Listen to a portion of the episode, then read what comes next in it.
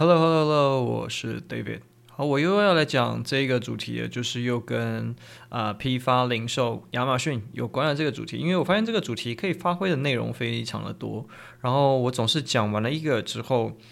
呃，结束了。然后当我在打这些内容的时候，我就发现，哎，其实我有一个部分没有讲到，所以我就把又把它录成另外一集。然后写着写着，不知呃不知不觉，我就写了大概。四五集出来，所以我就想说，那我就来慢慢讲一下，就是以我目前的经验，我看到这样子的，呃，就是台湾的品牌制造商在转型的过程中会遇到哪些问题？OK，好，我们现在讲亚马逊这个系统到底是属于什么系统？亚马逊就是一个零售系统。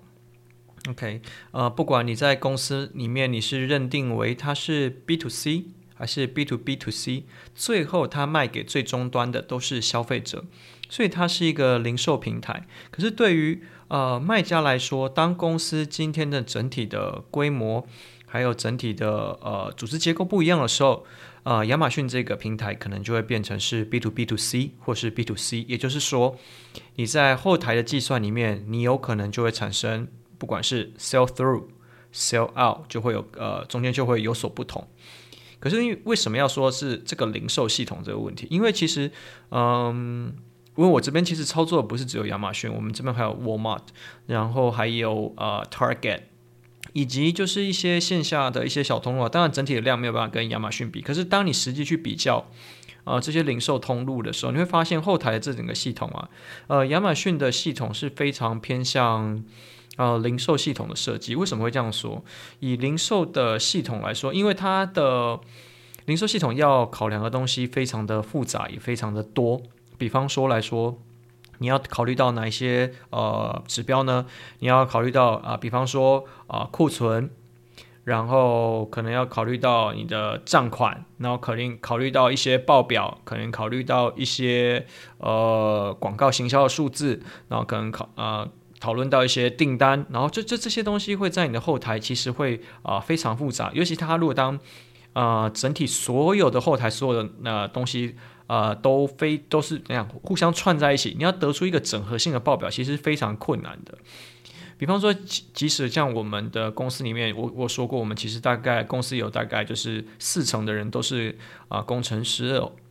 他们在理解这个数据呃跟理解这些数据背后的含义上面，已经比一般人来说还要。嗯，更加的深刻。他们在定义这些内容以及去调整这些内容的时候，其实呃，往往他们都呃考虑的非常的久，然后也往往都是讨论的，就是说，诶，这个东西到底要属于在啊、哪一个参数里面，或是这个地方该不该放进来做讨论，其实都是非常的复杂。那在这样的讨论的状况下来说，如果你只是本身你是用批发系统在考虑这件事情，那你可能就没有办法去迎合到。整个零售系统的市场为什么会这样说？我们简单来说，用比较真正用比较简单的来说的话，其实呃，如果要理解零售业的话，可能最简单的讲法就是 ERP 系统跟 POS 系统。那 ERP 系统就是可能就是跟货的买卖有多少有关系啊，也就是说它是跟货有关系，也就是说这些 ERP 是用来管理货的。OK，然后。会有一个另外一个 POS 系统，POS 系统就是用来展示，就是每一个门店的系统。那你就可以考虑到是每一个仓库啦，或是每一张订单，你都看得到。好，我们可以用这比较简单的这个概念来讲。好，如果在呃这样子呃基本的角度来去思考这个问题的时候，其实如果你把它交叉出来，你去做亚马逊的报表，你会永远跟你公司的报表去对不上。原因就是因为。这些 ERP 系统跟这个 POS 系统跟批发的系统是完全的时间逻辑是不一致的。当你的时间逻辑不一致的时候，你在做报表，不管是财务报表、管理报表，还是说任何业绩报表、阿里阿扎所有报表，当财务逻辑不一致的时候，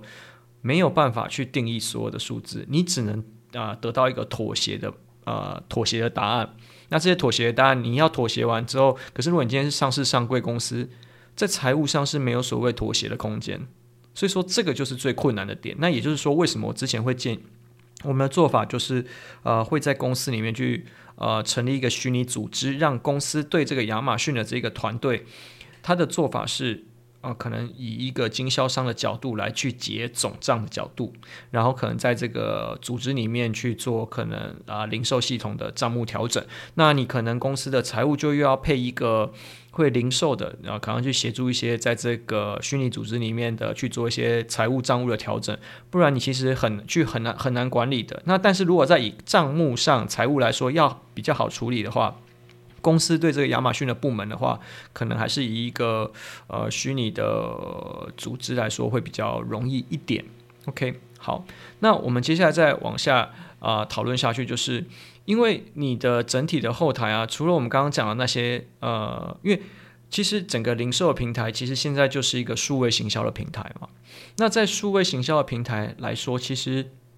大家往往会去思考，要要去思考一件事情，就是我们以前从批发，然后走到通路，然后再走到现在电商，或是讲叫新零售的角度来说好了。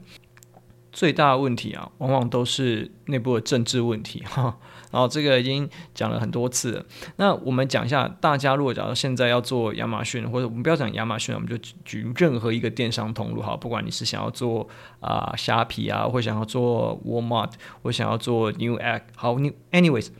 你都是要成立一个所谓的电商部门。然后这个电商部门呢，呃，你在公司里面，好，假设我们今天即便我们成立了一个虚拟组织出来，我们先不管后面解决。那当然要跟公司里面其他单位去做配合。好，那去做配合的时候，这时候就要讨论一件事情。那对老板来说，这个业绩算谁的？OK，如果对老板来说，这个业绩是呃通路自己管自己的话，那我根本不会想去帮他。我要花这么，应该说他的花费的力气太大了，然后这个投资成本太低，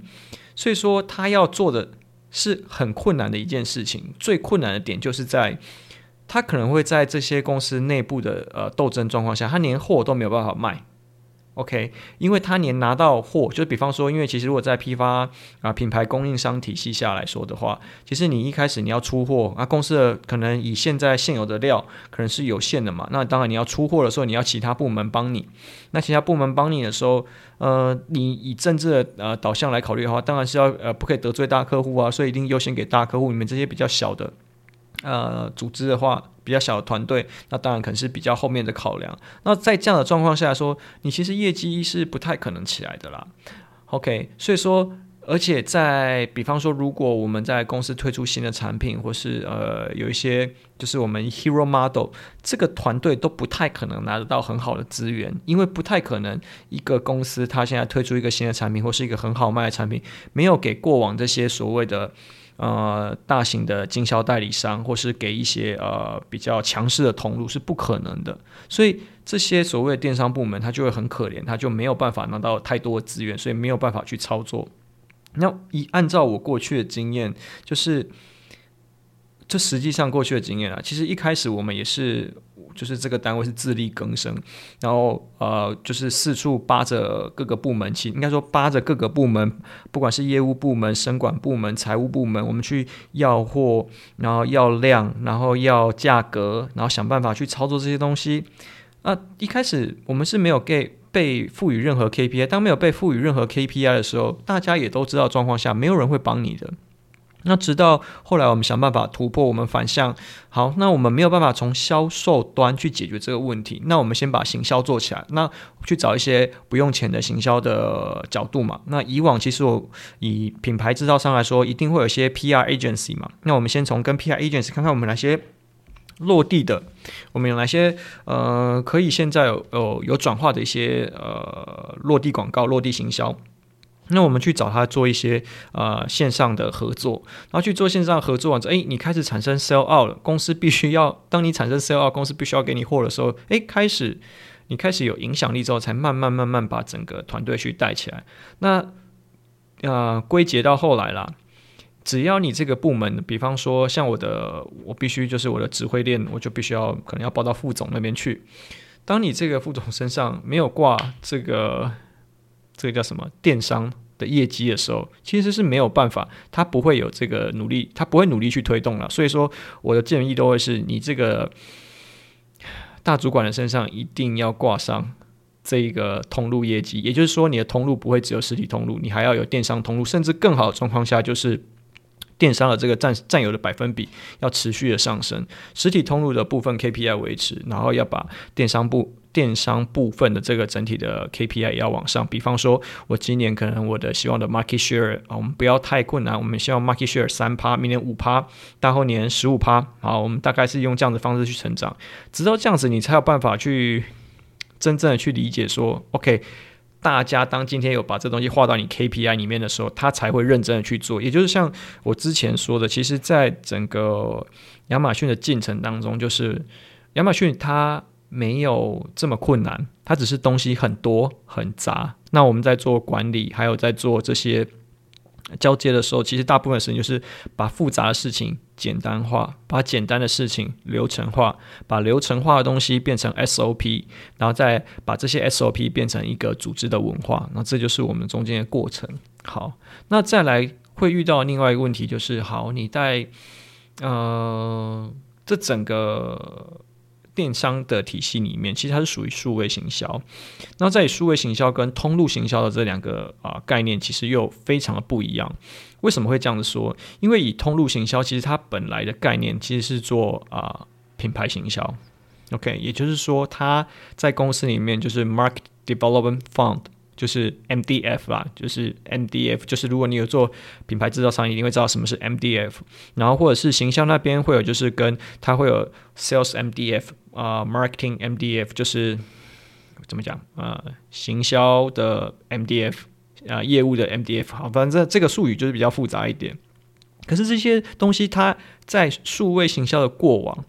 它是很难直接跟你的销售。是有搭上关系的。怎么说？那我们换一个白话文说，过往的这些广告，我们说的广告、广告、广告，都是在做洗脑，都是在做 brand image 的。可是，在电商上面，你现在的广告啊，它可以是直接有转化的，也就是它是可以凭转化的。也就是说，